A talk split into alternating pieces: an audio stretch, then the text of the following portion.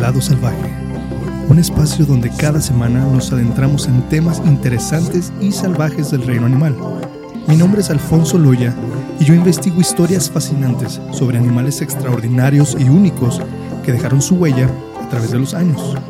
Además, les relataré datos curiosos sobre especies extintas o en peligro de extinción y trataré de compartirles mi amor y pasión por la vida salvaje que desarrollé durante mi infancia.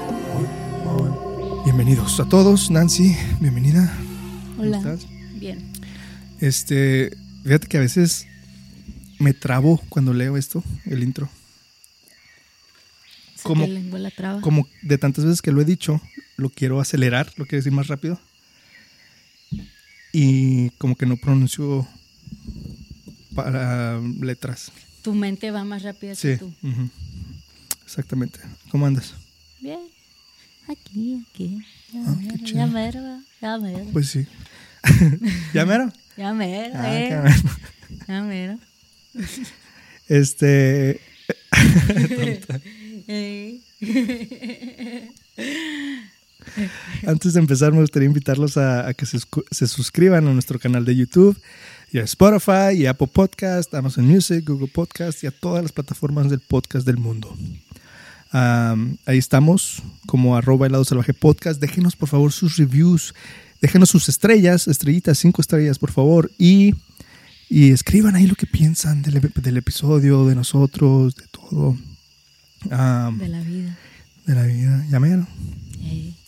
Y estamos también en TikTok. Ahí pongo videos cortitos de cada episodio. Y eh, búscanos en nuestro sitio oficial www.heladosalvaje.com. Am, el tema de hoy, Nancy, está muy interesante. Am, ya hemos hablado de diferentes invasiones en este podcast. ¿Te acuerdas de algunas de ellos? De los arconchos, de los arpiños. No, los capibara. ¿Cómo les dicen? Carpinchos. Carpinchos.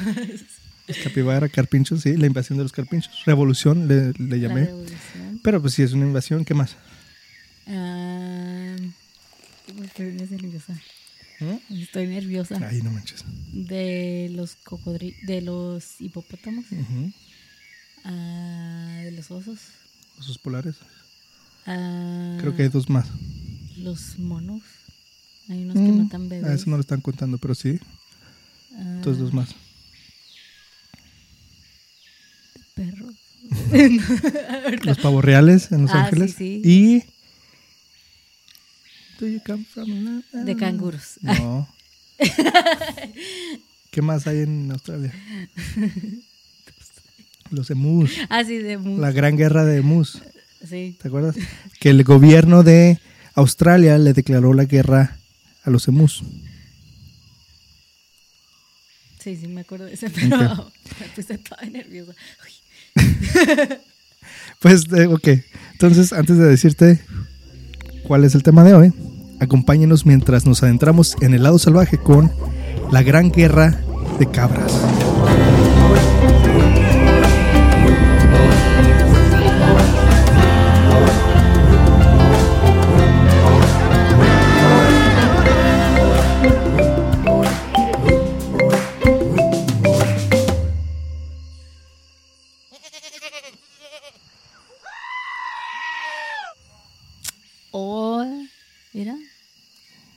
Entonces, está poquita parecida a la de los emus, porque el gobierno de Australia le declaró la guerra a los emus. En este caso, otro gobierno le declaró la guerra a unas cabras. Déjame te cuento.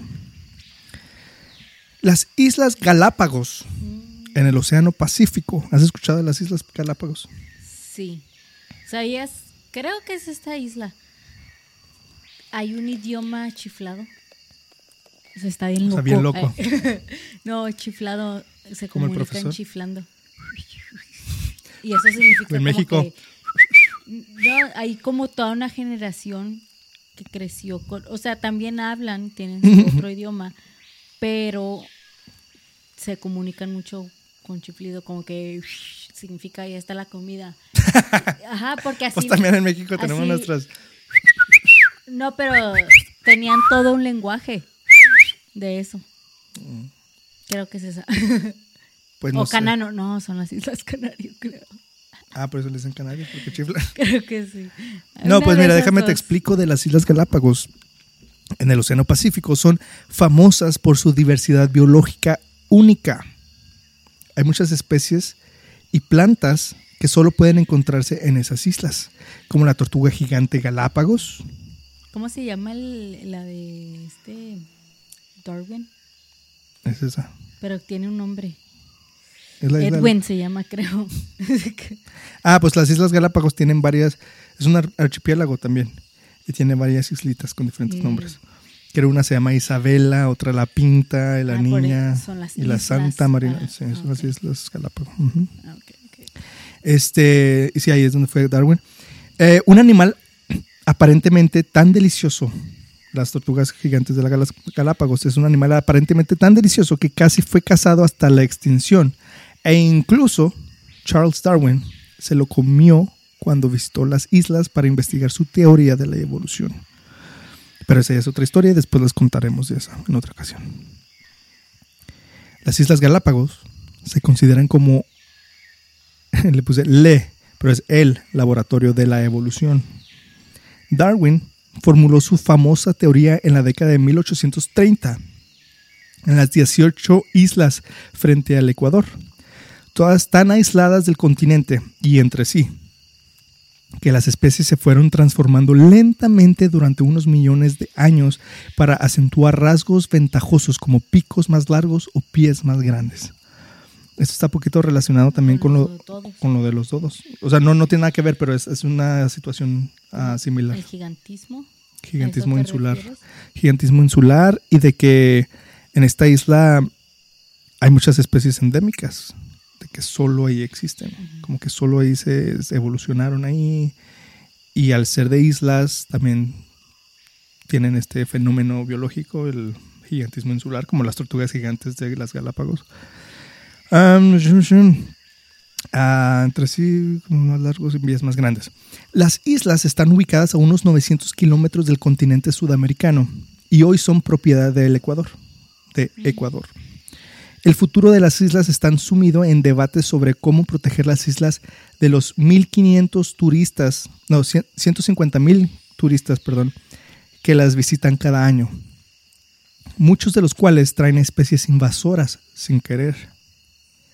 El futuro político de Galápagos enfrenta el desarrollo económico con, las- con la protección de la vida silvestre. Mientras tanto, los turistas siguen llegando depositando pequeñas semillas en los senderos y ocasionalmente hongos o insectos que pueden paralizar el frágil ecosistema. Entonces, cuando es un ecosistema así tan frágil, y me refiero a frágil porque pues es un lugar especial. Muy aislado de otros, de otros ecosistemas, de otras especies, ah, de otros organismos. Entonces, tienes que ser muy cuidadoso lo que lleves. Hasta, Wow. hasta un, un poquita arena, un puño de arena de otro lado, o sea, estás invadiendo el ecosistema. Qué loco. Ujú, Qué chiflado. Qué chiflado. Pero el invasor que más daño hizo fue cuando los españoles controlaban las islas en la década de 1700. Trasladaron un pequeño rebaño de cabras a las islas y las liberaron en la naturaleza, con la esperanza de utilizarlas en el futuro como frente, fuente perdón, de, de alimento. Es que sabes que me está cegando la luz. Cuando te volteo a ver, me está dando la luz a los ojos y luego volteo a ver el, Y ya no ves nada. y veo así borroso, veo luces. Ah, no mucho después, los españoles notaron que los piratas británicos se estaban asentando en las islas y estaban usando las cabras para su propio suministro de alimentos. Luego liberaron perros en la isla en un intento de matar a todas las cabras, pero eso no cambió mucho la situación. No. Ah, espérate, viene lo loco. Luego, en 1959, un grupo de pescadores ecuatorianos liberó solo tres cabras en una de las islas, un macho y dos hembras. Y solo 14 años después, la población de cabras en la isla se había disparado a 30.000 cabras. ¿Cuántos años después? 14. No manches. 30.000 de tres. En la década de 1990, el problema de las cabras se estaba llenando, se estaba yendo, perdón, de las manos y el grupo de cabras ahora se estimaba en alrededor de 250.000. Estaban destruyendo los hábitats naturales de las islas y estaban comiendo casi todo lo que podían encontrar. Y luego de las cabras comen todo. Se comen todo. No manches. Esto resultó en que los animales nativos no pudieran encontrar comida por sí mismos y muchas especies como la tortuga de Galápagos se estaban muriendo de hambre. Su número había disminuido de 250 mil a 3 mil en la década de 1970. Las cabras estaban creando un desastre ambiental en las islas y muchos biólogos y conservacionistas comenzaron a trabajar en una solución para resolver el problema de las cabras. Finalmente, se decidió que era necesario salvar la vida silvestre nativa de las islas. Y la única forma de lograrlo era eliminar las más de 250 mil cabras de las islas. Pero reunirlos a todos y luego transportarlos a otro lugar se consideró demasiado difícil y costoso, por lo que se les ocurrieron un par de ideas más. ¿Tú qué hubieras hecho? Abierto la casa. ¿Cuál casa? La cacería. ¿La casa de, quién? De cabras.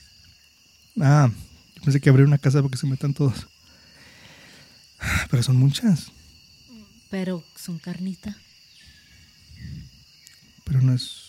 Hacer fashion, hacer. Hacerlo de moda. Hacerlo de moda, hacerlo un plato. Uy. Pero después corres el riesgo que las. Bueno, pues. Pues mira, una de las ideas de las que se les ocurrió incluía un plan para importar leones y hacer que se comieran todas las cabras. Y luego después van a tener una invasión de leones. Pero y se van decidió. a mandar unos cocodrilos. Pero se decidió que era una idea demasiado estúpida. Manches. Muy chiflada. Se salen. Imagínate. Estúpidos.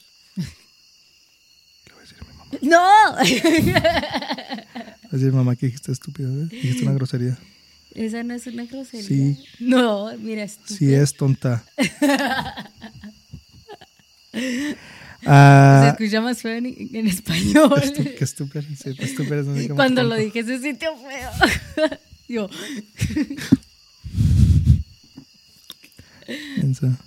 Ah, pues sí, entonces pues la idea de los leones pues estaba muy estúpida.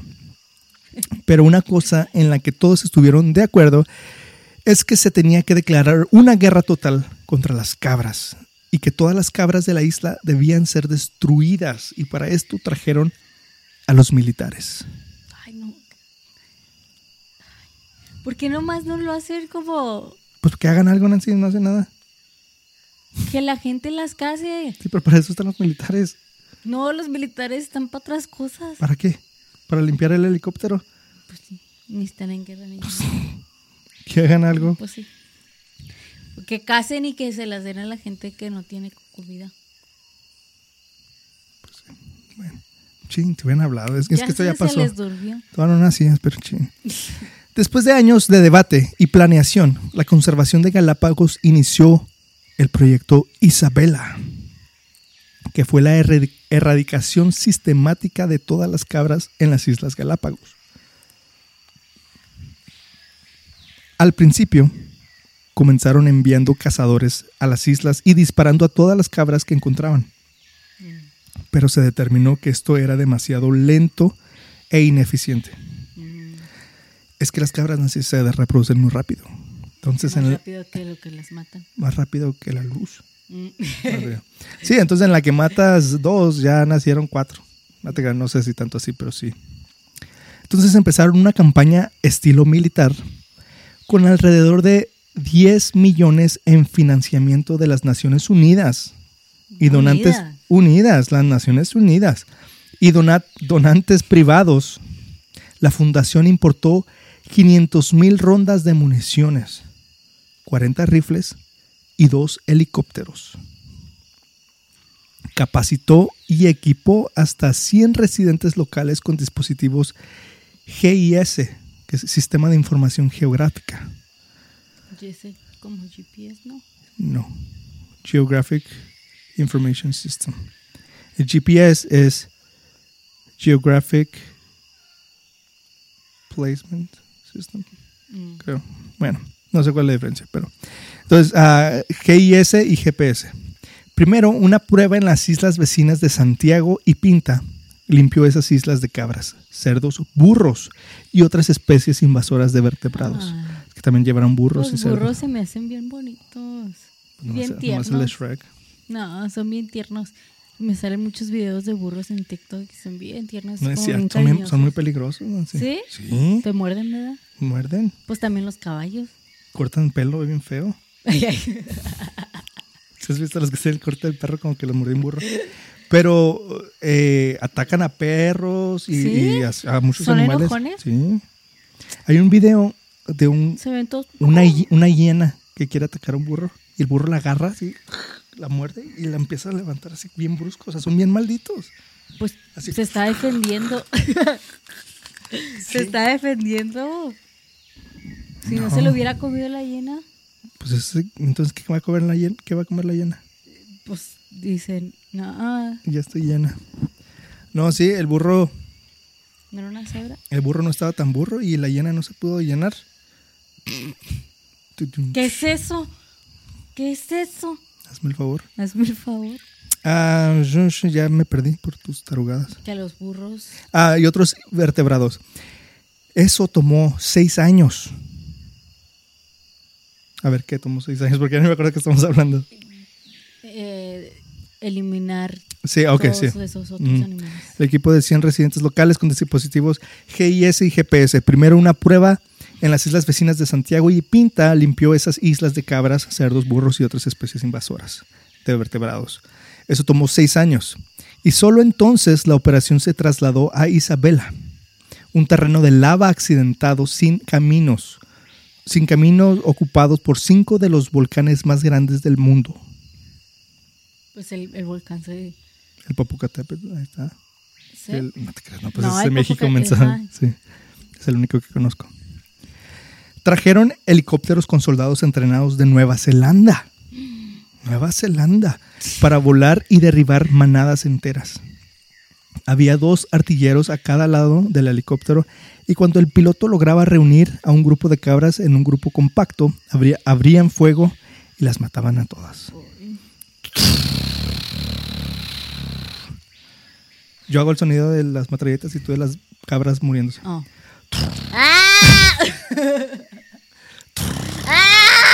Ándale, Así le hacen bien feo, ¿eh? Dice Justin que cuando me asusto así le hago. ¡Ah! Pero, hazle, pero así. ¿Sí te asusta? Qué fea. Y luego, ¿ya viste la de, la de Thor? La- Ay, sí, no ¿Ya manches. ves cómo le hacían Sí. las cabras? Pues ah, estamos... Ahí se pasaron. Una vez lo hubieran hecho, dos veces máximo, pero lo, lo quisieron hacer todas las veces y la gente todavía se ría en la sexta vez que lo hacían. Digo que ya no tiene chiste. Es un chiste muy barato y lo sigues repitiendo.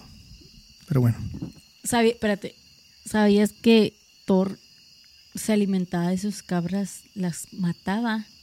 pues las el- no el de Marvel, pero el el- El- el de la vida real. las cocinaba, se las comía, pero con que dejara los huesos completitos, las revivía, ¿Las, re- las qué? las revivía. Entonces, ¿A las cabras? Ah. cuando no tenía que comer, se comía sus cabras y Y el trineo era de cabras, ¿verdad? Que, tenía, que usaba. Sí.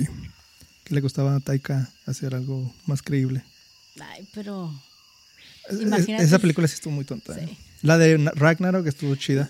creo que Tuvo el balance perfecto entre serio y, y comedia, la de Ragnarok.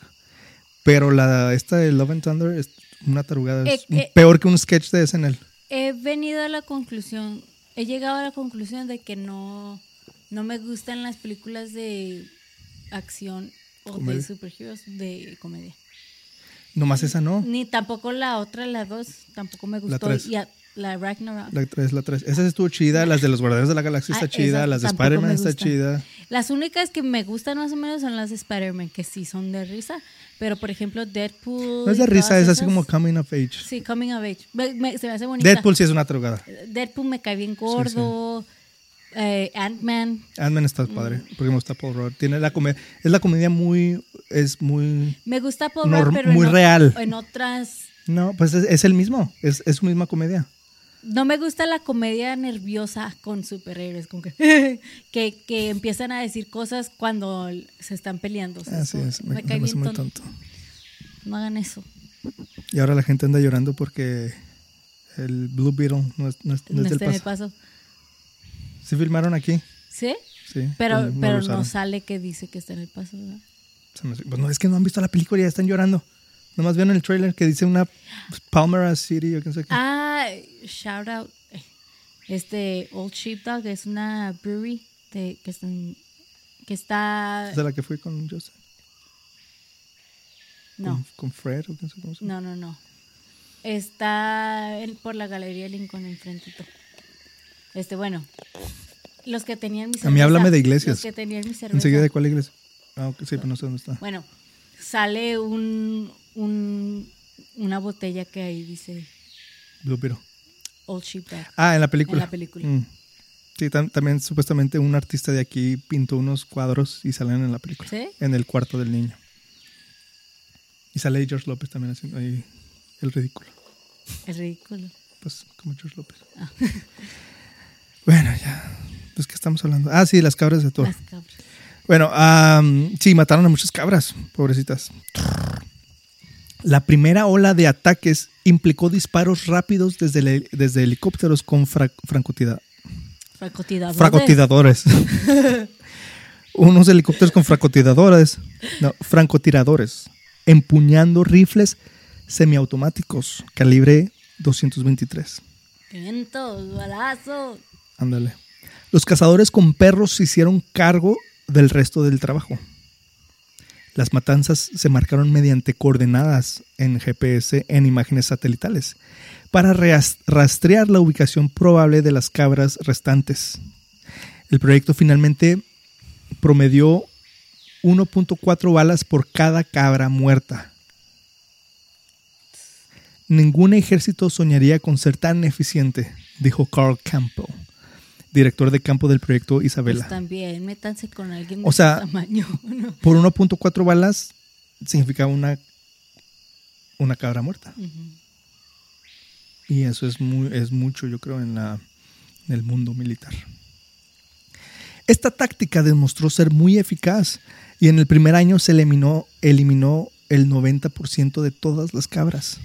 Pero el 10% restante significaba que todavía había miles de cabras por ahí y estas cabras ya no eran tan tontas. Se pusieron truchas. Ya no eran cabras, ya eran truchas.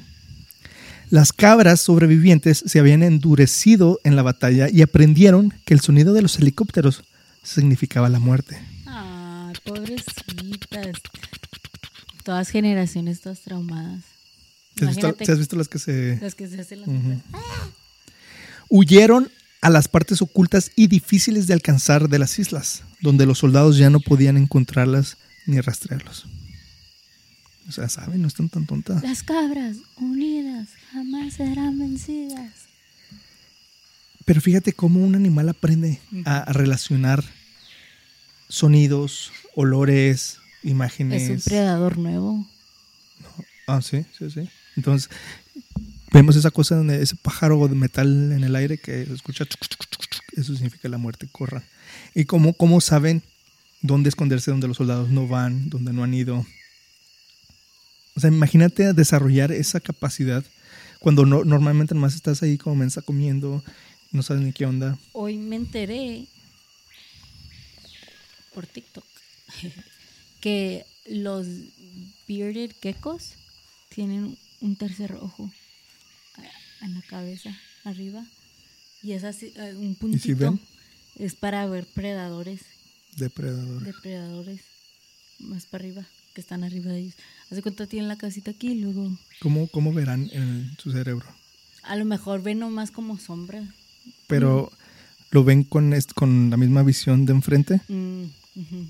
Eso está O toda es para... como un reflejo, a lo mejor. Yo creo nomás es un reflejo. Pero es, tienen un. Porque, o sea, nosotros sí tenemos dos ojos y con eso tenemos la visión para, para así de... Pero también lo. No nomás lo vemos, lo proyectamos. Sí, y, sí. y por eso lo comprendemos. Pero, por ejemplo, si tenemos, si vemos con un ojo nomás, pues nomás vemos esta parte. No vemos, Ajá. aquí ya no te veo. Abro este ojo y ahí te veo. Entonces se expande nuestra visión. Pero, Pero porque están juntos, pero tener otro mucho más separado de estos ojos, ¿cómo, dónde- cómo las conectas la visión? ¿Sí me entiendes? A lo mejor. A menos de que sea una No pantallita diferente. No, no creo. A lo mejor nomás está yo creo que es un sensor, así que... Después hablaremos de los la evolución también loca. de los geckos barbones. Entonces ya sabemos lo rápido que unas pocas cabras pueden reproducirse en una población de miles. Por lo que se encontró una solución rápidamente o pronto el problema comenzaría de nuevo. Entonces, o sea, acabaron con el 90%, pero eso 10% todavía era mucho. hacer 20, Exacto. 30. Entonces, si no se acaban con ese 10% rápido, ajá, Tienen van- que dejar dos y ya. no, también con esas dos luego, luego. No, porque después las que van a salir van a estar mal. O sea, no tan inteligentes, pero de todas maneras. Entonces se desarrolló una nueva estrategia para terminar la guerra. Y el proyecto Isabela se le ocurrió la idea de la cabra de Judas. Ah, La, infectaron de algo. ¿Qué? Piensa. ¿Quién es Judas? Traicionó a Jesús. Que no eran amigos. No te creas. Espérate, ¿qué, qué podría ser una cabra que traicionara a otras cabras? ¿Cómo? Pues la enferman y enferma a todas. ¿Qué? Pues ¿de qué? Pues piensa. qué. Ah, era una bomba. Le pusieron una bomba. Un chalequito. No. No, si no era kamikaze. ¿o ¿Cómo se llaman esos? Sí. No. Aunque, bueno, sí, la, la cabra de Judas o podría haber sido la cabra de Troya. Pero no, no, es, Ah, difer- es ah, diferente situación. Es dif- una cabra falsa. no, no, eh, no, eh, no, sí, por eso no. Entonces, qué bueno que no usan la cabra de Troya porque la gente hubiera pensado que hicieron una cabra falsa. No. Ah, la cabra de Judas, déjame te explico. Básicamente, un equipo capturaría una cabra hembra de la naturaleza. La etiqueta- etiquetaría con un dispositivo de, de rastreo GPS y luego la liberaría nuevamente para que pudiera encontrar a sus amigos. Seguirían a esa cabra de regreso a la manada y luego, como la historia de Judas, traicionaría a sus amigos para ser sacrificados. Una vez que esa manada en particular fuera eliminada, dejarían viva a la cabra de Judas para que pudiera buscar nuevos amigos y comenzar el proceso nuevamente. Así que donde quiera que fuera la cabra de Judas, traería consigo la muerte, sin ni siquiera saberlo. Qué crueles, ¿verdad? Qué Sí. malvados, qué, ¿Qué? Pero qué. sociópatas. Qué inteligente. Para pura pero qué sádico. O sea, Sí, o sea, qué sádico, pero qué eficaz. Imagínate una película de Pixar o de DreamWorks de esto, en el punto de vida, del punto de vista de las De cabras. de las cabras. Ah. Y luego va la, de la ca- cabra de Judas. Ajá. Que, está, Que se llama la cabra de Judas. Toda traumada. Ah, No, no, la- eh, entonces la cabra de Judas no sabe qué onda. Porque, o sea, ella no sabía qué onda.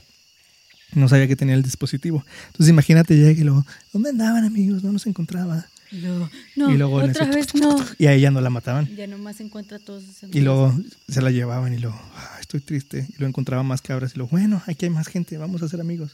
¿Cómo están amigos? Y luego, Sería un éxito esa película. Pobrecita cabra. Próximamente en cines, La cabra de Judas. La cabra de Judas. Se necesitaron dos años más y alrededor de 900 cabras de Judas para poner fin a la guerra. 900. 900. Y en 2006 finalmente se declaró la victoria sobre las cabras. Las islas principales ahora estaban libres de cabras por primera vez en siglos. La vegetación que destruyeron estaba comenzando a regresar y la población de tortugas de Galápagos se ha recuperado desde entonces a más de, 200 de 19 mil. Al final, el proyecto Isabela fue un éxito. Ah, Pero tan lindas que están las cabras. O sea, Eh. como un ciudadano de las Galápagos, yo viviría agüitada. pues es que puedes tener en tu ranchito, en tu granjita, pero no que estén ahí todas locas comiéndose a todos. Pues sí. El proyecto Isabela fue un éxito, pero causó mucha controversia. La matanza de un cuarto de millón de cabras fue considerada inhumana y malvada por algunos, pero sus muertes no fueron en vano. Salvaron muchas especies que estaban en peligro crítico y al borde de la extinción. Extrañamente, la historia del proyecto Isabela da un vuelco a la teoría de la selección natural que Darwin comenzó a desarrollar en Galápagos.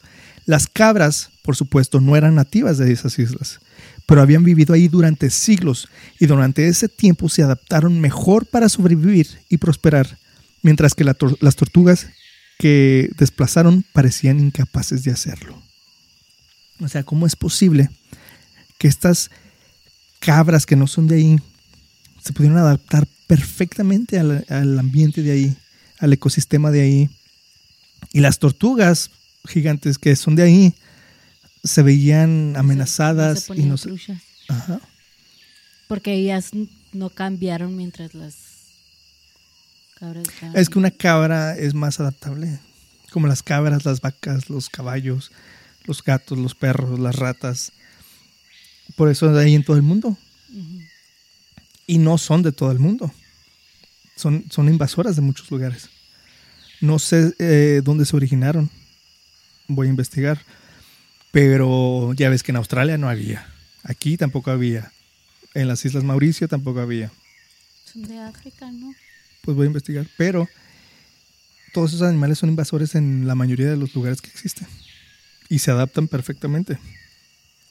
Pero especies vulnerables, así como la tortuga gigante o otras más delicaditas, no llegan a adaptarse tan rápido y son, son muy vulnerables a cualquier amenaza, a cualquier ¿A crees- cosa que sea ¿A qué diferente. crees que se deba eso? Me da mucha curiosidad de por qué, por qué existen animales que son más adaptables a otras cosas o que tienen más oportunidad de evolucionar que otras.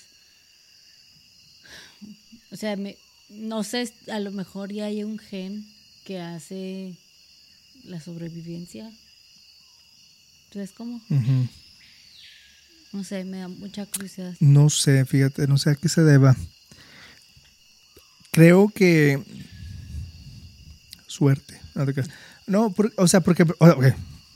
compara una tortuga con una cabra. Una cabra es más ágil, se mueve más rápido, más ágilmente, trepa, brinca, corre, ah, tiene patas más largas, cuello más, bueno, el cuello no sé, Ah, es más grande. Ajá, una tortuga, o sea, está es más lenta, tiene las, las patas cortas, está muy pesada, tiene el caparazonzote ah, cargando. Sí, pero por ejemplo, el caparazón es Pues su ayuda casa. a sobrevivir. Se defiende, se guarda de muchas cosas. se protege. Pero no sé. Sí, no sé, pero pues pregúntale a Darwin. ¿Por qué Darwin? No sé, pero sí. No, pero sí. Las cabras no han sido las únicas especies que el ser humano ha introducido a estas islas.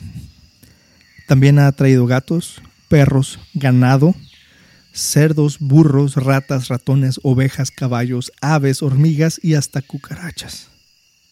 Hormigas, cucarachas, porque vamos a las Islas Galápagos. Ay, No, pues a lo las mejor en su equipaje. Sí, sí, ya sé. Ay, ¿Y se me olvidaron las cucarachas? cucarachas. Te dije que, desde ayer te dije que íbamos a las Islas Galápagos. Empaca tus cucarachas. Todas estas especies traídas accidentalmente o voluntariamente a las islas por humanos representan la principal amenaza para las Galápagos, ya que son rápidas para reproducirse y sin depredadores naturales. Estas especies exóticas diezmaron los hábitats de las especies nativas. Los animales nativos, al carecer de depredadores naturales en las islas, están indefensos ante los depredadores introducidos. Los perros y gatos atacan a las aves domésticas y destruyen los nidos de aves. Tortugas terrestres y tortugas marinas. Ah, ah, de las aves y tortugas terrestres y tortugas marinas. Pero mira, es, es algo parecido a lo que le pasó a los dodos. No tenían depredadores naturales. Por eso no, no se adaptaron, no desarrollaron ninguna, ningún instinto a huir o defenderse de depredadores. Entonces, cuando traes depredadores, así como que te sacan de onda, así como que, ah, espérate, espérate, pues, ¿quién eres? ¿Por qué? ¿Qué? qué? Ah, Quedaron- Se dejaban matar, se dejaban, no, no huían, no se defendían, porque no, no están adaptadas para eso. A veces matan pequeñas tortugas e iguanas. Los cerdos son aún más dañinos. Cubren áreas más grandes y destruyen los nidos de tortugas e iguanas, además de comerse la comida nativa de los animales. Unos cerdos. Los cerdos también derriban la vegetación en su búsqueda de raíces e insectos. Este problema abunda en el volcán, en el volcán Cerro Azul e Isabela y en Santiago. Los cerdos pueden ser la causa de la desaparición de las iguanas terrestres que eran tan abundan- abundantes cuando Darwin visitó las islas. La rata negra ataca a las pequeñas tortugas de Galápagos cuando salen del nido, por lo que un pinzón detuvieron la... Es que todavía había así flashes. Por lo que... Un Por lo que... por lo que en Pinzón, es otra isla, Ah, detuvieron la reproducción por un periodo de más de 50 años. O sea, las ratas negras atacaban las pequeñas tortugas de Galápagos cuando salían del nido, por lo que en Pinzón, en esa isla, detuvieron su reproducción por un periodo de más de 50 años. O sea, por 50 años no se reproducieron esas tortugas. Solo se encontraron adultos en esa isla por 50 años. Además, donde se encuentra la rata negra, la rata endémica ha de- desaparecido. El ganado y los burros comen toda la vegetación disponible y compiten con las, las especies por el agua escasa. Hazme el favor, Nancy. O sea, son, cosas de las que no, no piensas, ¿verdad? No piensas que puede ser una amenaza. O sea, un, un cerdito, un burrito, ¿en qué les puede, en qué puede afectar? Pero son varios. El rápido crecimiento de la industria avícola en las islas habitadas ha sido motivo de preocupación para los conservacionistas locales, quienes temen que las aves domésticas pueden introducir enfermedades en las poblaciones endémicas de, la- de aves silvestres. O sea, también las enfermedades no son cosas que, que pensamos. Sí. Me lo imagino así mucho como cuando limpias una, una pecera, por ejemplo. No te puedes lavar las manos así puedes con mucho contaminar, jabón ujú. ni nada, porque contaminas. O simplemente en, en, en las aguas termales en Jersey no puedes meterte con bloqueador solar o con crema. Porque, Porque está conectada con el río, ¿verdad? Esas aguas. No sabía. O con self-tanner o así. No sabía que habían esas reglas. También eh, en White Sands, creo que no te dejan llevarte, no me acuerdo si era no, no llevarte arena o no traer arena, Ay, ay, yo no sabía. porque es muy especial la arena de ahí, muy única. Entonces no sé cómo afecte el, el ecosistema ahí. Imagínate, te traes No arena de, de otra parte y se ya no es blanca en 10 años. Es color caca. Color caca. Sí, o sea, esas cositas chiquitas que, que no pensamos y afectan mucho la naturaleza. El santuario marino de Galápagos está amenazado por una serie de actividades de pesca ilegal, además de otros problemas de desarrollo.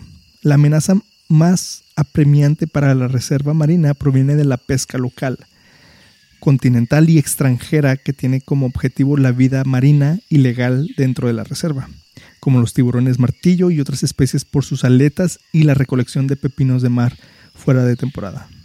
El desarrollo amenaza las especies terrestres y marinas.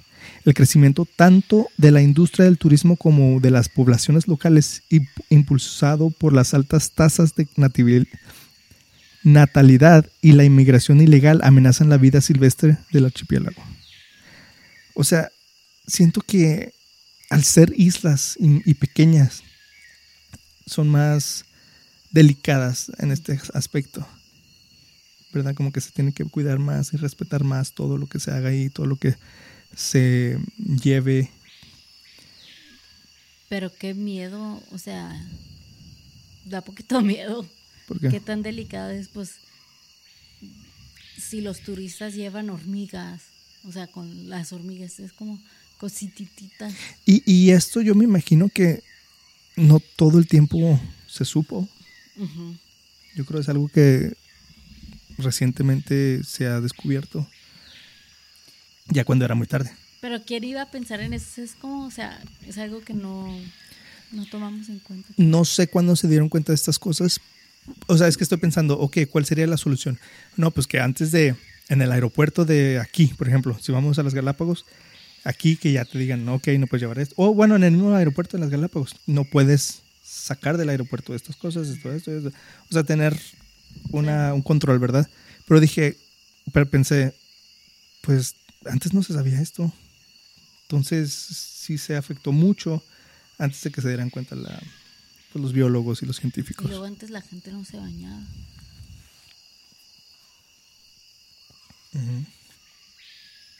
Imagínate piojos, cosas así. ¿Cómo sería el mundo si los humanos no tuvieran la capaci- capacidad de viajar o de ir a otros lugares? O sea, si, si, nos, si no existiéramos o si solo nos quedaríamos don- de donde somos. Yo pienso que a lo mejor evolucionaríamos. ¿Qué? Evolucionaríamos. Evolucionaríamos. Evolucion Evolucionaríamos. Evolucionaríamos. Ah, Porque que un asiático tenga hijos con alguien de Kenia, ahí ya como que se rompe la fama- familiaridad. Es menos probable que sean primos novenos, primos doceavos, si son de diferentes razas. Yo pienso que si, si no viajaríamos, sería más como evolucionaríamos, evolucionaríamos pero para, para peor. Más enfermedades. Como por ejemplo lo que le pasó a los... Rea- no, a los... a las realezas. Mm. De ahí salió la artritis, un chorro de enfermedades, hemofilia, porque eran primos Homofobia. eran primos, eran del mismo circulito. Bueno, ok, ah, pero ponle que los humanos no existen. No existen. No existen los humanos. ¿Cómo Ah. sería el mundo? Ah, Porque, bonito. porque o no habría leones aquí en Estados Unidos, ni en México, ni en, en Europa. O sea, no habría. ¿Sí me entiendes? O sea, los animales quedarían donde están. Ahorita están en todos lados porque nosotros los llevamos. Y porque hay zoológicos. Y por, ¿Sí me entiendes? Pero los animales, los, todos los organismos se quedarían donde, soy, ah, donde, de donde son, al menos de que viajen ellos, ¿verdad? Sí. Pero no, no viajarían tan lejos. Pero de todas maneras hubiera, va a haber especies que se extingan, que no se pudieron adaptar al cambio global, porque no nomás el cambio global está creado Cambio por climático. nosotros, sí, cambio climático no nomás está hecho por nosotros, o sea, también, o sea, sí dañamos mucho, mucho el problema y aceleramos ese proceso, pero hubo hiela era de hielo, hubo bastantes eras, entonces también había muchas especies que no se No. Yo pienso. La mayoría de las especies que ahorita están extintas no estarían extintas. Eso es de seguro. O- eso sí, pero los, ¿tú crees a lo mejor que los animales más predadores, Depredadores. depredadores se hagan más grandes o, o algo? ¿Tú cómo crees que cambiarían en ese aspecto o se quedaran igual? No creo que cambiaría mucho la evolución de los animales. No. No creo. Creo que más bien no habría tantos animales extintos. Esto, eso es seguro. Pero déjame te- terminar de contar, Nancy. la fauna no fue lo único que fue introducido a estas islas. No, no, no. Hay más de 700 especies de plantas introducidas en la actualidad. Solo hay 500 especies nativas y endémicas. Esta diferencia está creando un gran problema para las islas y las especies naturales que se habitan. O sea, allí habitaban solo 500 especies de plantas que son endémicas de ahí. Y trajeron 700 invasoras. O sea, son más de las que había. Estas plantas han invadido grandes áreas e eliminado especies endémicas de las zonas húmedas de San Cristóbal, Floreana, Isabela y Santa Cruz. Son las islitas que hay ahí. Algunas de las plantas introducidas más dañinas son la guayaba, aguacate, cascarilla, balsa, frambuesa de monte y varios cítricos como la naranja, toronja y el limón, floripondio, higuerilla y el pasto elefante. Para cultivar. Todas esas son las más dañinas, pero hay 700. También, o sea, ¿cuándo te vas a ¿Cuándo te imaginarías que una con un que un aguacate podría ser representar una amenaza para el, ecosistema de un lugar? Por eso la industrialización de todo es problemática. Por eso te digo, muchos de los problemas que hay en el mundo es por excesos. Por mm, gracias al transporte, al medio de transporte, al avión, al barco, a lo mejor nosotros no sé dónde se origina el, aguacate, pero a lo mejor... es de América. ¿Qué se, qué se cayó? Mm. Pero a lo mejor nosotros nunca hubiéramos probado, nunca lo hubiéramos probado. O muchas otras comidas, nos, ¿sí me entiendes? Jamás hubiéramos probado, no sé, el plátano, jamás habríamos visto un elefante, jamás habríamos... ¿Cómo era antes, verdad? Imagínate como en los 1700. No, siempre se la, la, humanidad siempre se ha movido de lugar a otro. De, siempre han sido nómadas y han encontrado maneras de, de viajar, de, de, transportarse. Pero me imagino que antes tardaba como una generación en pasarse la información. Pues sí, pero ahora ya todo, te mando esto, mándame esto. Y ella se hizo bola todo. Hace poquito estaba escuchando un podcast creo que creo que es en Ecuador también, pero hay una planta que ve. No tiene ojos, al menos no piensan que tiene ojos, pero no me acuerdo cómo se llama la planta tampoco. Pero si ponen una planta enseguida de ella, la imita. Como mm. Sí, pues no no ven, no tienen ojos, pero pues sienten y pero o sea, se ve cambia de forma, así como Mystique. Mm. Es como se cambia de forma y se convierte en la otra planta. Y, trataron de ver a ver si lo hacía con una planta falsa para comprobar que sí está viendo y también cambió. O sea, con una planta artificial. Si fuera como un microbio, una bacteria que está cambiando el ADN de esa planta o algo así, pues tendría que estar viva, ¿no? Pero... No manches. Qué loco. El Ecuador. ¿Te, hubiera gustado ser bióloga? Mm, antropóloga. Estudiar antropología. Se me hace muy interesante. A mi zoología. Pero sí, se me hace también difícil hay muchas cosas que no entiendo y no soy bueno para entender. Todo esto me interesa y, trato de entenderlo, pero ya que sea mi trabajo y así está. Sí, a mí me interesa mucho todo esto, pero no, no sé lo suficiente, no tengo autoridad en... Y aparte yo no soy... En lo que sé. Yo no soy... Creo que hay diferentes tipos de personalidades o habilidades, o sea... Y, y creo que están los no sé cómo están categorizados, pero los que son doctores, ¿no? Los ah, que son pues, científicos, ¿no? En todo lo que tenga que ver con ciencia y medicina. Y luego están los eh, ingenieros, ¿no? Los que son buenos armando y arreglando cosas y creando cosas con sus manos físicamente. Y luego están los, uh, políticos y abogados que son buenos hablando y tirando rollo y bla, bla. Y luego estamos nosotros, los creativos. Creo que, creo que nosotros viene como, como gente, Como gente.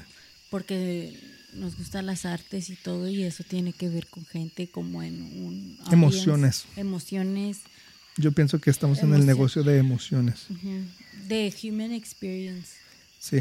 Por ejemplo, ok, un constructor, un, un arquitecto, un ingeniero, pues los necesitamos porque arman cosas, construyen cosas que usamos todos los días, que sea.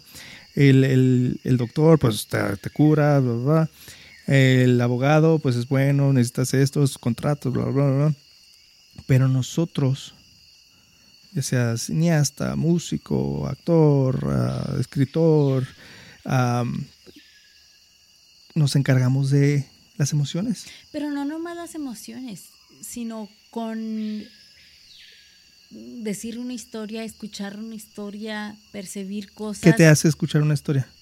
Interés. No, te, te genera una emoción. No, no siempre, porque también es como chisme. Es como, la emoción del chisme. pues, pues puedes decir la emoción de armar algo. O sea, una O sea, o sea, no de que te emociones, sino de que un sentimiento que es un feeling. Pero es que a, a todos lo que hacen les hace sentir algo. No. Es, es- las otras cosas son por necesidad, así de necesidad física, pienso yo. Así como necesitamos una casa, pues tienes que vivir en una casa, necesitas una mesa, hay que construir una mesa para comer. Son cosas físicas que necesitas. Pero la música, las películas, las historias, eh, es, te llega a los sentimientos y es algo que necesitas en el alma, que necesitas adentro de ti. No, necesita- no es necesaria físicamente. Pero yo cuando, por ejemplo, yo cuento como el arte que es como que está vinculado con la historia, porque este las, y con las personas, arte, historias, personas, eso para mí está todo en la misma cosa. Pero cuando pienso en historia, en antropología, en culturas, en animales, no pienso en, en personas, pienso más, a ahí se me prende mi foquito de ciencia, lo veo más biológico, es como menos que emoción. Entonces yo siento que también está Pero son, i- son ideas, no es nada físico. La historia, o sea, es- genera emociones. O sea, leer un libro de historia que no sea de una celebridad, que no, es un libro de historia nada más. Que Napoleón hizo esto y esto, es, chisme, o sea, es, es, es una historia, es una película, aunque sea real. Que Napoleón fue a atacar, a invadir, bla, bla, bla, y luego lo mata. Todo eso es, te están contando una historia. Y eso te genera una emoción. Te genera una emoción de. Pueden ser varias cosas de que, ay, no manches, mira por todo lo que pasó Napoleón. Y mira qué mal. y, oh, y, Y luego ¿sí me quieres aprender más. y Ajá. más. Entonces, eso es por. por- no te sirve en, físicamente en nada saber qué le pasó a Napoleón. Pero es algo que te interesa porque te gusta. Somos. Los humanos somos. Cuenta historias, storytellers. Eso es lo que nos ha mantenido vivos desde siempre. Entonces, mucha gente sí mal, mal, ¿cómo se cuál es la palabra?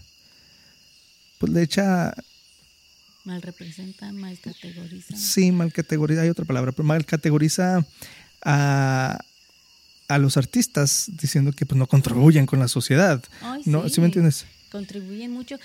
Pero sí, o sea, contribu- contribuyen a... La cultura es muy importante para los humanos, para nuestro Pero digo, o sea, no es, como no es algo así físico como que, oh, yo construyo No casas, yo soy maestro, yo soy doctor, yo soy policía. No, yo, yo te... Al menos que no seas una persona famosa, no puedes cuantificar tus logros o tu impacto en la sociedad.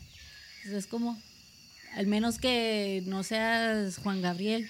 Es como, ¿Por qué, Juan Gabriel? porque te puede decir cuántos. ¿No pudiste discos- pensar en otra persona? No, no, pero Luis Miguel. pero sí, sí, sí, no es, cuan- es muy personal de cada quien también el impacto que un artista crea. Entonces, no es tan fácil de contar con lógica, con... Es como, no puedes decir como que yo como artista contribuí, contribuí a la sociedad, este, O sea, no es tan que- visible, no es tan obvio. Ajá, haciendo que 50 personas hicieran algo bueno hoy. Entonces, no, no tienes manera de saber Sí. ni de... Sí, O sea, está en los likes. así, los está. ¿Cuánto, ¿Cuánta gente? Pues, sí. Suscríbanse. Sí. nomás.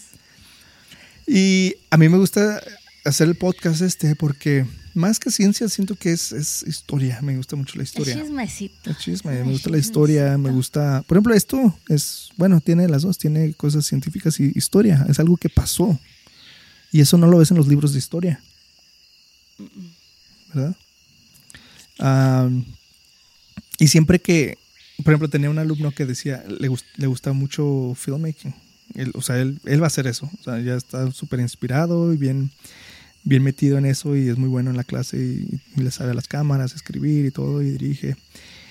Pero me platicaba que no le gustaba la clase de historia y renegaba mucho. Y, "Ah, es que tengo, tengo tarea de historia.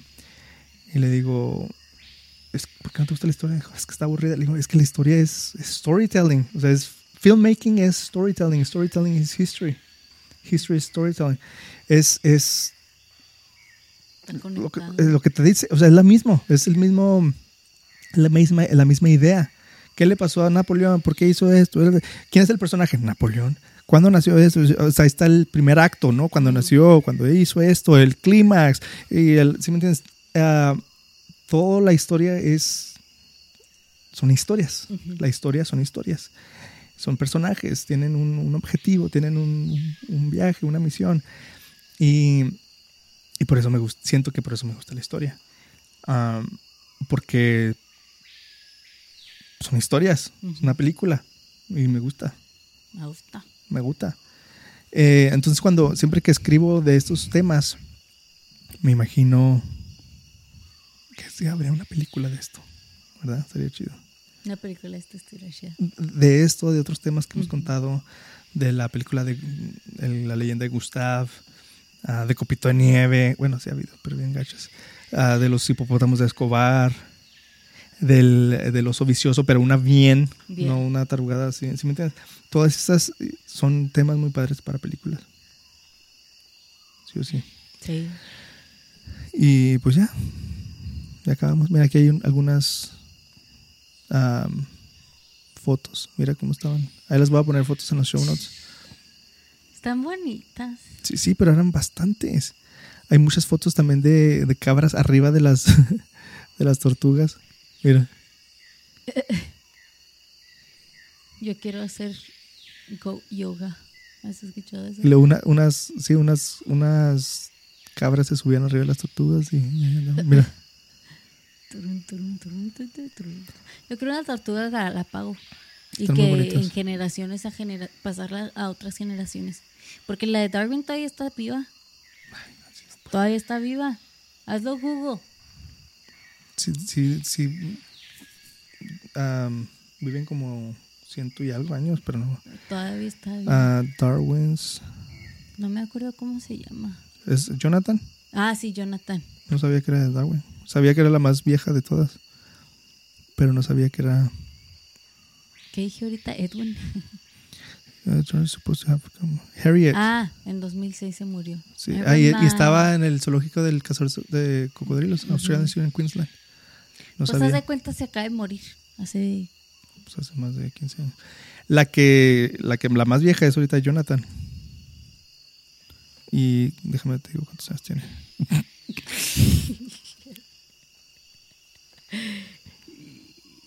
¿Qué es gay? Algo decía de gay, ¿verdad? Jonathan de. The Tortoise Gay, no sé por qué. Ah, yo creo es gay, no sé. Tiene 190 años. Y es la más vieja de todas. Y es gay, no sabía. Después investigo el tema, el tema de Jonathan. Qué chida. Uh, pues así nunca se va a reproducir. Ahí en el, en el zoológico tienen una bien bonita que se llama Mr. Potato Head. Ah, Tiene como 70 años. Y me, me he metido a la, a la enclosure y le he tomado video y fotos y está, está bien grandota. Y sí da miedo. Hace un ruido como de dinosaurio. Ay, ay. Qué chida. Así le hace bien, da miedo. Y como, como come. Tiene un cuello bien largo. Como todo el brazo es, mi cue- es su cuello. Ay, ay. Están así grandes. Bueno, no, no tan grandes como así. Y pues esa fue la gran guerra de cabras. ¿Algo que quieras decir antes de cerrar el episodio? No. Ok. ¿Qué? Tú. ah, ok. Pues síganos escribiendo a nuestras redes sociales, Helado Salvaje Podcast, o visítenos a nuestro sitio oficial, heladosalvaje.com, y coméntenos qué les pareció el episodio, qué otros temas salvajes les gustaría escuchar. Ah, ¿Ustedes cómo lidiarían con el problema de las cabras? Llevarían leones o tigres o lobos. A mí me pueden encontrar en Instagram como arroba alfonsoloya-icf A mí como Nancy Horchata. con H. Con H. Y como todos los episodios, terminamos cada episodio con esta reflexión del escritor Henry David Thoreau que dice, en la naturaleza está la preservación del mundo. Muchísimas gracias por escucharnos y apoyarnos y no olviden cuidarse, respetar a la naturaleza y sobre todo proteger a los animales. Ande con cuidado, respete para que los respete. ¿Qué más dice? Caso cerrado. Edúquese lo más que pueda y que Dios nos ampare. Así. He dicho, caso cerrado. Nos vemos en el siguiente episodio de El lado salvaje.